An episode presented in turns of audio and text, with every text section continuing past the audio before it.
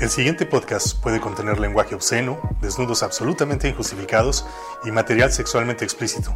Es solo apto para gente de dudoso criterio. Estúpido Sensual y Delicioso Podcast es un espacio para hablar de placer y erotismo. Esta es una invitación a explorar el inframundo erótico. Acompáñanos a descubrir los caminos del placer. Hola a todos y todas y todes, bienvenidos a este estúpido, sensual y deliciosísimo podcast. Yo soy Pili Aguiar y está conmigo. Hola Pili, yo soy Antonio Trujillo, qué gusto estar aquí nuevamente compartiendo micrófonos contigo y un rato. Y un ratito. Y atrás de los micrófonos, en los teclados y los audífonos, está nuestro productor Gabriel Barranco, que no quiere ser mencionado, pero pues bueno, es un poco divertido. se quiere guardar para cuando hablemos de relaciones tóxicas y otros temas. Entonces sí, podrá compartirnos su testimonio que tiene mucho que aportar en ese sentido. Así es. Tiene de un linaje además. ok. Nos van a vetar en esta familia. Pues bueno, eh, nuestra, iba a decir nuestra sesión de hoy como si fuera terapia. ¿eh? Eh, nuestro podcast del día de hoy vamos a estar hablando de dos cosas bien chistosas. Uno, todos los errores que podemos cometer, bueno, no todos, porque la, humanidad es precisamente creativa para cometer errores, pero muchos errores que cometemos justo por no conocernos, por no conocer nuestro cuerpo y por no conocer nuestros límites, lo que nos gusta y lo que no nos gusta, cuando nos relacionamos con nosotros mismas, pero también cuando nos relacionamos con los demás. Entonces, por un lado van a ver como este, epic fails, historias de, fallos épicos, pero por el otro también va a estar este camino de eh, pues, invitarnos a conocernos, ¿no? Pues es que al final tiene que ver con el mismo asunto de que se habla poco de la sexualidad, se comparte poca información, sigue siendo un tema medio clandestino. Y entonces, pues mucho de nuestro aprendizaje es así de prueba y error vamos haciendo lo que se nos ocurre, lo que nos dicen, si fulanita, fulanito nos cuenta de, pero vale por aquí, tócate esto, métete esto, haz esto, pues lo hacemos porque a veces no nos conocemos lo suficiente, no conocemos lo suficiente nuestro cuerpo, entonces nos animamos a hacer cosas a veces muy extrañas que luego cuando uno se entera de alguien que hizo algo raro, algo que pasó en un hospital, alguien que descubrieron a alguien haciendo alguna maniobra interesante, pero pues tiene que ver con estas cuestiones, ¿no? De cómo se da la información con relación a la sexualidad, cómo aprendemos de nuestros cuerpos, de los cuerpos de, de nuestros compañeras, compañeros con los que nos andamos vinculando sexoafectivamente y eróticamente. Claro. Te, te, escuchaba así de, en este ejemplo que dices de, ay, luego escuchamos que otra persona acabó en el hospital y me imagino el meme de estas muñequitas así que están con los ojitos de lado así de, uh, uh, yo podría ser esa persona, ¿no?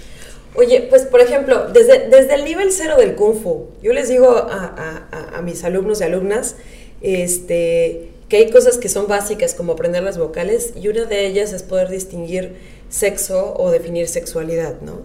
Y entonces cuando empiezo con las conferencias, invariablemente pregunto, pues ¿quién tiene sexo?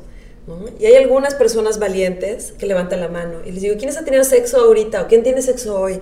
Y entonces ves como bajan las manos o alguna así como arrecha, así, yo. Una vez en Pachuca tuve. Algo así, mm. ¿no? Y entonces desde aclararles que, que el sexo pues lo tenemos todos y todas, porque tiene que ver con características sexuales, eh, fisiológicas, anatómicas, hormonales, genéticas, ¿no? Y toda, o sea, me sorprende que dada la cantidad de información que tienen, pues tenemos todos al alcance de la mano a través de internet. Ah, yo pensé que estás hablando literalmente de al alcance de la mano. muy accesible el sexo. Pues sí, pero es muy accesible, pero no sabes que se llama así. A veces ni siquiera, exacto, a veces ni siquiera le llamamos por sus nombres, ¿no? A las vulvas, a los penes, les llamamos de formas extrañas de aquellito, eso, por acá quesito, pollito y pajarito y pilín y tantas mueve tu formas, cosita, ¿no? Ah, ah, mueve tu cosita, ah, ah, ajá, exacto. Oye, y este, así, ¿qué pregunta de nivel cero del Kung Fu te han hecho o alguna cosa que dices, no manches, ¿cómo es posible que adultos y adultas todavía no sepan esto? Pues así de lo... Del cuerpo, del cuerpo. Sí, sí, sí, con el cuerpo. Sí, sí, sí, así nada más de lo más básico pues muchas veces ni siquiera saben, por ejemplo, cuántos orificios tienen las mujeres.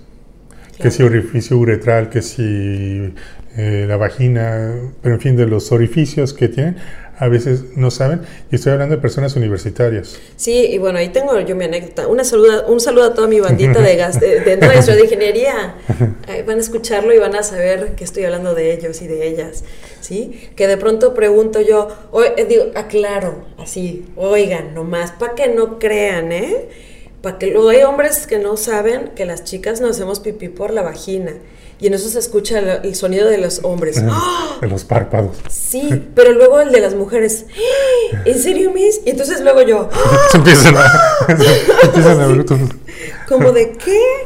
Porque, digo, no es justificable que alguien de 18 años no tenga idea de que las mujeres tienen un orificio uretral, pero me parece espeluznante, sorprendente, espantoso y un montón de adjetivos descalificativos que las mujeres no sepamos que no hacemos pipí por la vagina. Y cuando se supone que en primaria, secundaria, preparatoria, lo que les enseñan de sexualidad es al menos la parte biológica, fisiológica, reproductiva, se supone que al menos eso es lo que abordan en esos años de educación y pues vemos que, Evidentemente. que a las universidades llegan con algunas deficiencias, que algo de información no está llegando, pero digo, es de la información más básica, ¿no? De conocer sus cuerpos, o sea, que ni siquiera es que no leyeron el libro, no tuvieron acceso a esa enciclopedia, no lo buscaron en Wikipedia, al Rincón del Vago, lo que sea, que no se han visto sus sentidos, sus cuerpos con atención. Y otra anécdota que tengo en cuanto a cuestiones fisiológicas, es que justamente hablábamos de anatomía y fisiología eh, sexual y al terminar la clase se acerca una chica y me dice, oye Pili, yo no sabía que tenía clítoris.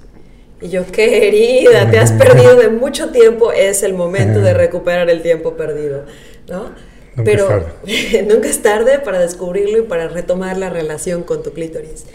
Pero este, me pareció igual sorprendente que una persona, una mujer que se baña, pues asumo que todos los días, pero si no todos los días, pues El sábado, los sábados, los sábados, pongamos. Y, que, se tiene que enjabonar y que se tiene que lavar la vulva y demás, este, no se ha dado cuenta que, que tiene un clítoris, pero además que haya pasado, como decías, por varios años de escuela y que, y que pues nos hablaron de las cuestiones anatómicas básicas, ¿no? Y ni eso, porque eso es básico. Sí, por eso digo, o sea, las cuestiones más básicas, o sea, de conocer su cuerpo, y ni que hablar de la cantidad de memes que hay en las redes, eh, de los vatos que no sabemos dónde está el clítoris, ¿no? Que estamos totalmente desorientados y que andamos buscando en unas dimensiones y portales extraños y distintos a lo que ocurre en los cuerpos de las mujeres. El, el 8 de marzo que me invitaron a dar una conferencia sobre placer y, y empoderamiento, justamente encontré una conversación y esa la copié, la metí a la, conferencia, ¿no?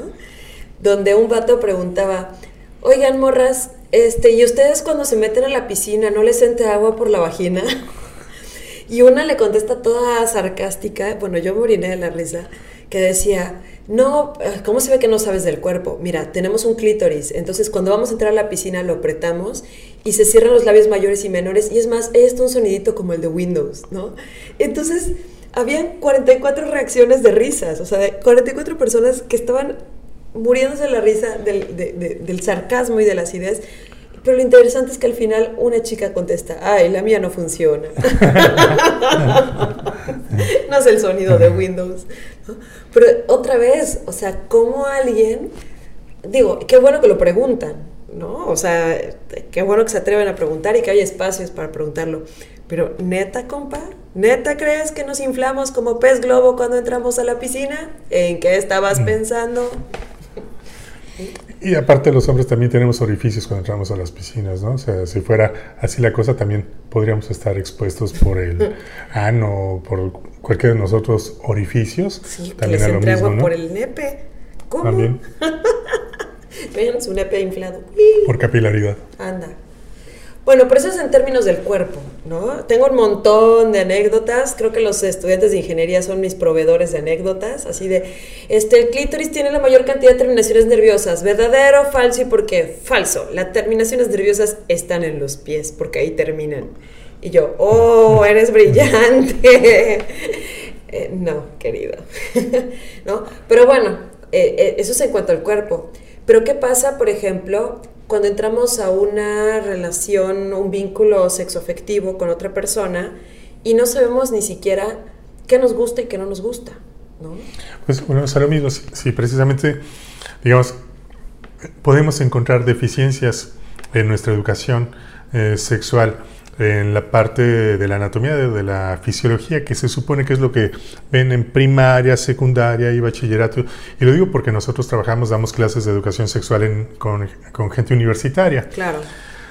Pero si, vemos deficiencias ahí, si vemos deficiencias ahí, pues con mayor razón en la parte de los vínculos, en la parte relacionada con la sexualidad, pero que tiene que ver con nuestra parte afectiva, con nuestros vínculos eróticos, con nuestros vínculos sexoafectivos, con toda esta parte, ahí sí me parece que hay un vacío enorme. Total. Eh, todos estos años de, educación en sexualidad y que es un poco lo que tratamos de alguna medida de complementar, de compensar ese tipo de vacíos, porque ahí es donde va a haber mucho más carencias, ¿no?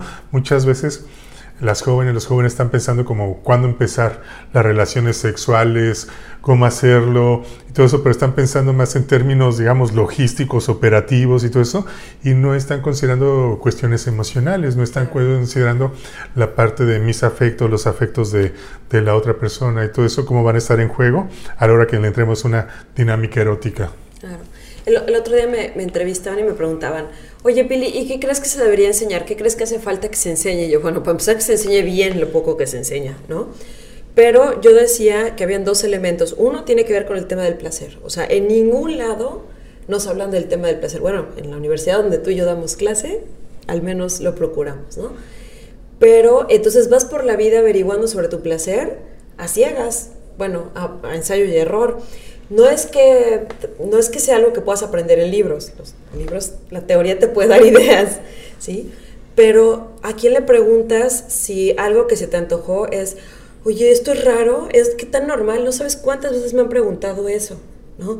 ¿Qué tan normal es esto? Y está bien que me guste esto otro. Yo, uff, o sea.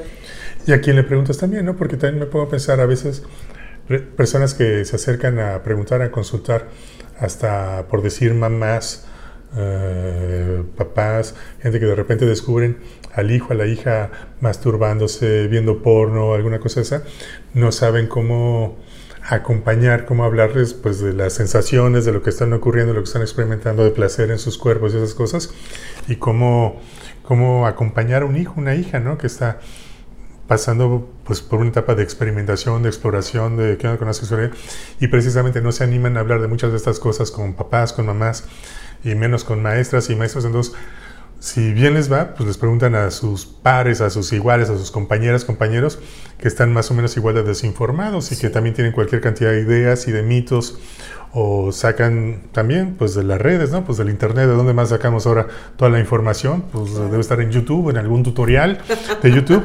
este, y, Enséñame a masturbarme. YouTube. Y seguro que hay, digamos, también influencers de temas de sexualidad y todo eso que traen buena información, pero también hay mucha gente que tiene información de muy mala calidad.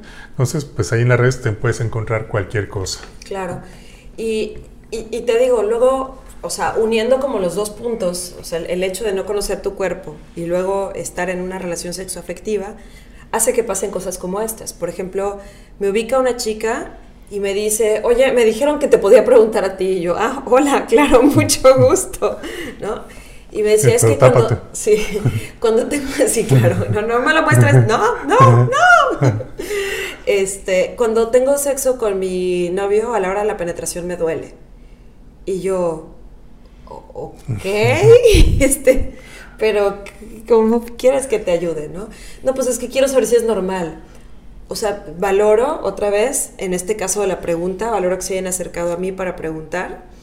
Y sin embargo, me hace cuestionarme como, en ningún momento nadie nos dice que no tiene por qué doler, a menos que quieras que duela, ¿no? Pero, pero que que no es algo, o sea, que el chiste es pasártela bien. Incluso está esta como mito, ¿no? Que te tiene que doler la primera vez. Anda, exacto. Entonces, cuando cruzo eso con las estadísticas de que el 80% de las mujeres admite haber fingido orgasmos con hombres, este, dices, ah, pues sí, ya, para que se apuren y se vayan, ¿no? es que precisamente en esta parte que estamos hablando de, del autodescubrimiento, del autoconocimiento, todas estas cuestiones, si hemos tenido, por ejemplo, lo más común en nuestras sociedades aquí en México, en América Latina, que es una sexualidad muy represora del placer de las mujeres particularmente. Claro. Eh, bueno, y eso es mundial, ¿no? A veces preguntan hasta qué onda, qué es eso de, la mutilación de, clítoris y todas esas prácticas que, ocurren en, África, principalmente en algunos países de África, en algunas regiones, con algunas creencias, eh, tienen ese tipo de prácticas, pero en otros lugares tal vez no es tan, es más simbólica, digamos, esta especie de castración del placer de la sexualidad femenina, pero si han tenido como esta educación, pues es de esperarse precisamente que muchas mujeres jóvenes pues no conozcan su cuerpo o que a la hora que se van a vincular ya con una pareja para empezar a disfrutar de su sexualidad, pues que estén, insisto, con estas cuestiones de ensayo, prueba y error, todo esto porque la educación que han tenido es totalmente represiva y de repente, pues ahora les dicen, incluso cuando pasaban, eh, ahora ya cásate y ahora sí está permitido, pues y ahora hay que complacer al marido o algo así les decían, entonces pues, como que eran mensajes muy contradictorios, cómo se acomodan ahí en medio. Claro. ¿Y a ti qué te hubiera gustado saber en esas primeras veces? O sea, si, si el Toño del presente pudiera viajar al pasado? Así, tienes, tienes una hora para, para pasarme pistas. Ándale. Estaba muy bruto, no iba a entender. Así como Back to the Future. este, yo creo que lo básico para cualquier persona sería empezar por el autodescubrimiento, por la autoexploración, empezar por tocarnos, empezar por sentirnos, o sea, empezar por unos y sentirnos, ahí sí voy a ser, digamos que muy explícito, todo el cuerpo, o sea, por ejemplo, en el caso de los varones, como que sí nos tocamos eh, con bastante frecuencia los genitales y más en esos años secundaria y esas cosas, pero a lo que voy es precisamente no es nada más este, la genitalidad, o sea, tenemos piel en muchas partes del cuerpo, o sea, podemos experimentar placer eh, de muchas formas, entonces yo sí creo que habría como que darnos chance de sentir un placer mucho más holístico, mucho más extenso, mucho más amplio, o sea, en toda nuestra piel. Esto lo, lo aprendí yo de Fina Sanz, una maestra, una sexóloga española que precisamente habla mucho de cómo los hombres como que tenemos que abrirnos un poco más, digamos, a la globalidad de nuestra sensualidad, de lo que sentimos placer en nuestro cuerpo, y por parte de las mujeres como que tienen que eh, experimentar un poco más la genitalidad, que por lo regular lo que han tenido más reprimido y, tienen más, digamos que son erógenas por todo el cuerpo, pero no se animan, no se atreven muchas veces tanto a, tocarse genitales por todas las prohibiciones y amenazas que han recibido y todos los juicios que van a tener si son señaladas como mujeres que buscan su placer, que tienen placer, que cogen por placer, pues van a ser muy mal vistas, ¿no? Van a ser estigmatizadas en sus comunidades. Sí, de hecho yo amaría así tener como grupos de mujeres eh, de diferentes edades en los que se pudieran abordar estos temas, no de manera teórica, sino más bien como si fueran grupos de acompañamiento o autoayuda, eh, porque siempre va a haber alguien que tenga alguna duda que probablemente se responda con la experiencia de las otras personas. Y no necesariamente es que la experiencia de la otra persona sea ley o sea verdad, pero entonces también es como eh, acompañante eh, rico, decir, ah, mira, no solo a mí se me ocurrió esta locura, o lo que yo creo que es una locura, o no solo a mí me pasa esto. Y yo, yo diría, sí, me gusta esto como de que, digamos, en la comunidad tuviéramos más personas que nos puedan acompañar ya en eso. Y en ese sentido, que también fueran personas que tuvieran, pues digamos, un poco más de formación en este sentido, porque pues podrían ser, eh, estoy pensando, no sé, no quiero quemar a mis tías y a mis tíos, algo así, pero personas que a lo mejor puedan tener no una nos van a escuchar tus tíos, no te preocupes. jamás. De hecho, me evitan hasta cuando les hablo.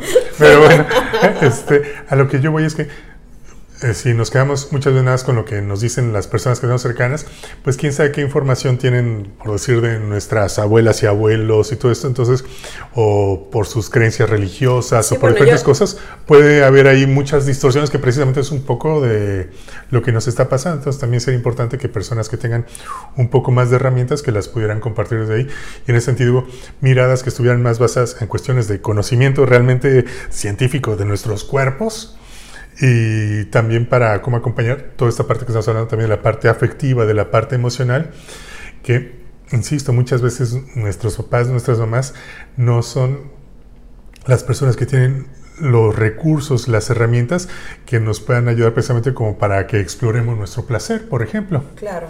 A muchos les da ñañara, les da ansiedad el pensar que su hija, su hijo adolescente esté experimentando placer sexual, eh, les cuesta mucho manejarlo. Ok. No, sí, definitivamente cuando me refería yo a estos grupos de acompañamiento, eh, tiene, tiene que haber al menos alguien que, que tenga estas habilidades profesionales, ¿no? Sí, para transmitir estas cuestiones libres de juicios, libres de culpas y todo eso, y para realmente darnos chance de sentir qué onda con nosotros, con nosotras. Pero además de poderlo hablar abiertamente, que justo ese es el, el pues el, el, agujero negro, ¿no? O sea, que de placer nadie habla.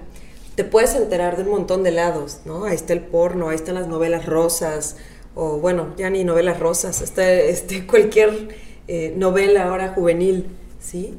Pero cuando alguien que no sabe nada de sí misma o de sí mismo se contrasta con esas novelas o con ese porno, con ese, ese, ese, imaginario externo, de pronto es así como de, güey, no, a mí no me brincan las chichis así, ¿no? Yo no siento eso. ¿no? Entonces la conclusión es, estoy mal yo y no necesariamente es, es un imaginario, eso no es real. Sí, o cuando de repente se hacen estos bestsellers, estos hitazos en medios, por ejemplo, 50 sombras de Grey. Ah, ese está este, cañón. O Carlos Cuauhtémoc Sánchez, ¿no? En los noventas, eh, con sus eh, éxitos estos de un grito desesperado y todas estas con una sexualidad muy represiva, machista y todas estas cosas. Entonces, de repente, justo llegan como que este tipo de textos con información llena de prejuicios y las personas... Oye, la primera gran mentira de Fifty Shades of Grey es las veces que él tenía sexo con ella, así 10 de 10 lograba eh, que ella tuviera orgasmos. Entonces yo decía, güey, güey. O sea, si estaba cansada, no importa, si tenía la menstruación, no importa, si estaba... No, no importaba. O sea, él era el Mega Master Pro 2000 doble motor vibrador y lograba que...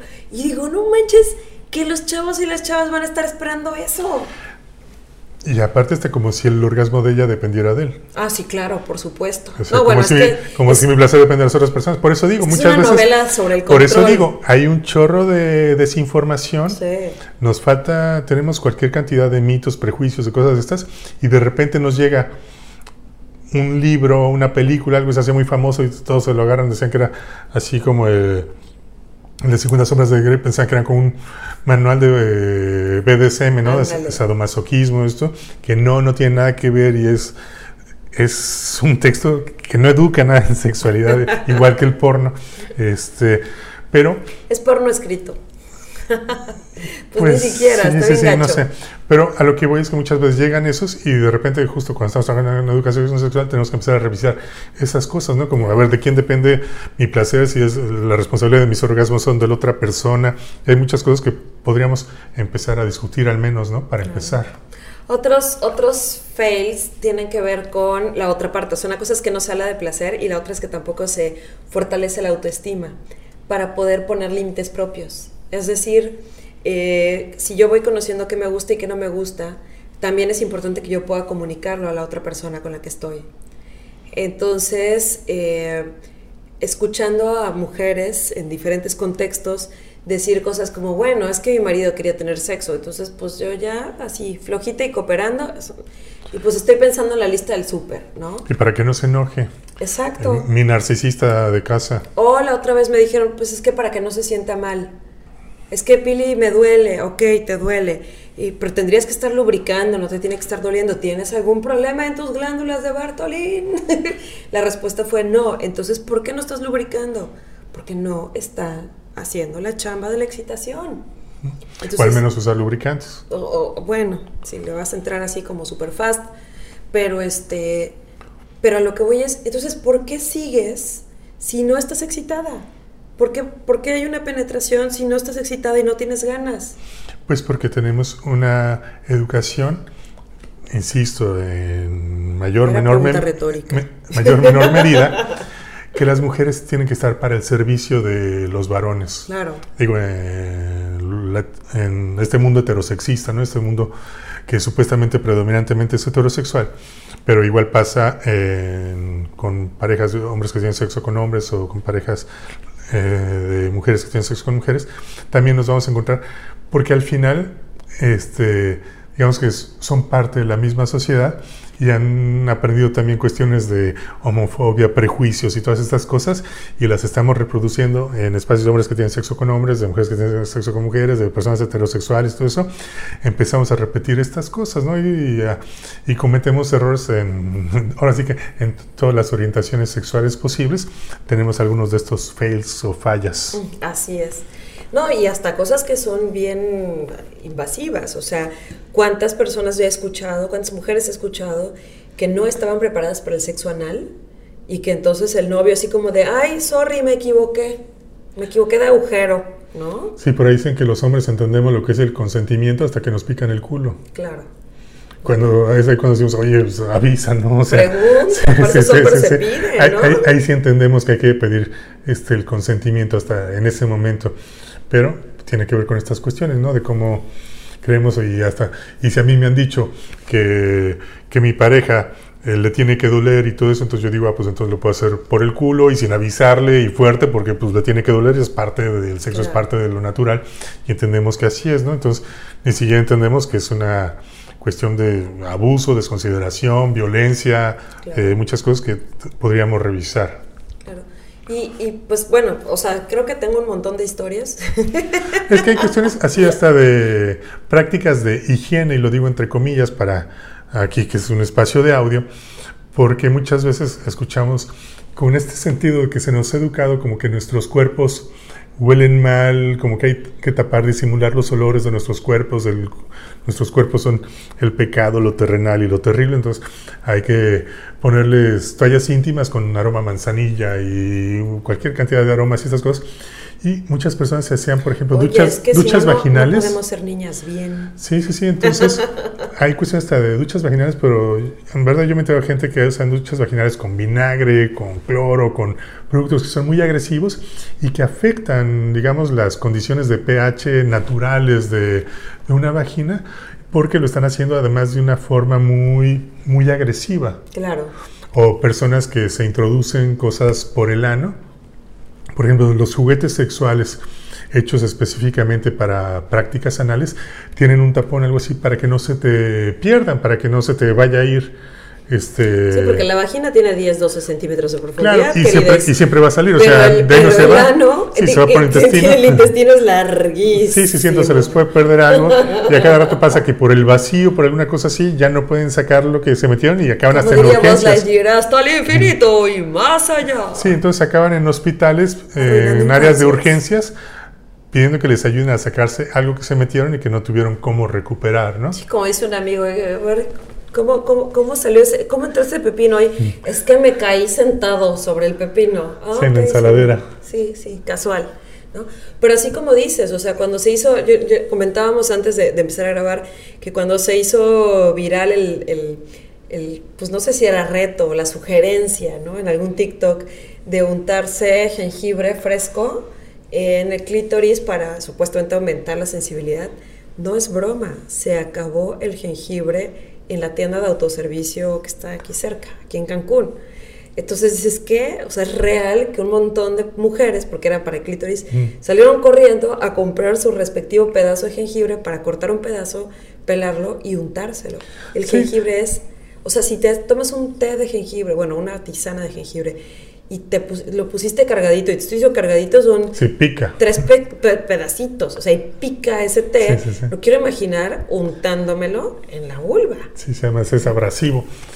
Sí, hay muchas de estas cosas, ¿no? También recuerdo cuando salió también el mito de que si comían piña para cambiar el sabor del semen y todas estas cuestiones, o sea, insisto, también cosas que la verdad es que si empiezas a revisar realmente lo que están diciendo, todos estos mitos, algo así, la verdad es que por sentido común yo creo que ya se podrían este, descartar muchos, pero bueno. Hay, hay personas que son más empíricas y que requieren realmente de hacer la experiencia, entonces hacen luego unos estudios para demostrar que esas cosas o sea, no, no van por los mismos canales, no están en las mismas dimensiones, por decirlo de alguna forma. Pero bueno, yo tengo una amiga que no voy a decir su nombre, pero que seguramente me va a escuchar. Quémala, así que, hola, tú sabes quién eres. que un día nos dice, no, tienen que ponerse el vaporub. Y yo así de, no, perdón. Pero si solo cuando lo estás oliendo bueno, a mí se me hacen chinitos los ojitos, ¿no? O sea, de que no puedo ni abrir los ojos porque de tener un poquito de vaporrup cerca de la nariz me irrita los ojos, sin contacto con los ojos. No puedo imaginarme cómo se debe sentir en la mucosa de este, la vulva. ¿No? Sí, en cualquiera, o sea, Entonces, en pene, en ano, donde sea. o sea, son, son productos que son para uso cutáneo, en piel. Sí, es uso tópico externo. Eh, sí, sí, sí, pero no para áreas de mucosa. Sí, es, es terrible, o sea, realmente se pueden causar muchísimo daño. Hay un, hay un montón de prácticas de este estilo, o sea, jengibre, vaporrub, este, estas, eh, de pronto ponte vinagre, échate vinagre primero en los ojos y luego sí, Para matar los bichos que tengas por ahí, todo eso como tratamiento de ITS. Y también tus nervios, tus terminaciones nerviosas, ¿no? Pero inclusive, y creo que con esto cerraría, este, Epic Fails también, hasta con, con, las parejas sexuales que escoges, o sea, hay gente que, que, que que acepta, o sea, hablando solo en términos eróticos, no hablando de todo lo demás, acepta cosas que son aburridas, son cansadas, que no le excitan, que no le emocionan, este, porque pues, pues no la parte sexual, erótica no es valorada, ¿no? O con los juguetes, que luego, este, juguetes. Quienes animan a juguetes, porque todavía ah, hay un sector importante de la población que, que les espanta, que les asusta pero además los van a comprar a cualquier lugar sucho, cucho. Entonces yo digo, ¿y sabrán qué se están metiendo? O sea, ¿sabrán que esa crema dónde se hizo? ¿Qué, qué, qué se están untando adentro del cuerpo?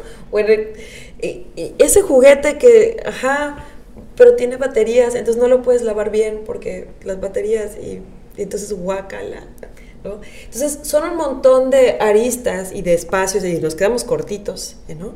en esto, en donde podemos cometer un chorro de errores y sí está padre cometer errores y aprender de ellos, pero también puedes aprender de los errores ajenos. Este, aprendizaje vicario, decía el, el, buen Albert, este, Bandura, ¿no? Sí, no, no, tenemos que ser tan empíricos, o sea, en verdad que hay cosas que si nos detenemos un momento a pensar, eh, podemos darnos cuenta que no, no cuadra lo que están diciendo, lo que están planteando, lo que están proponiendo.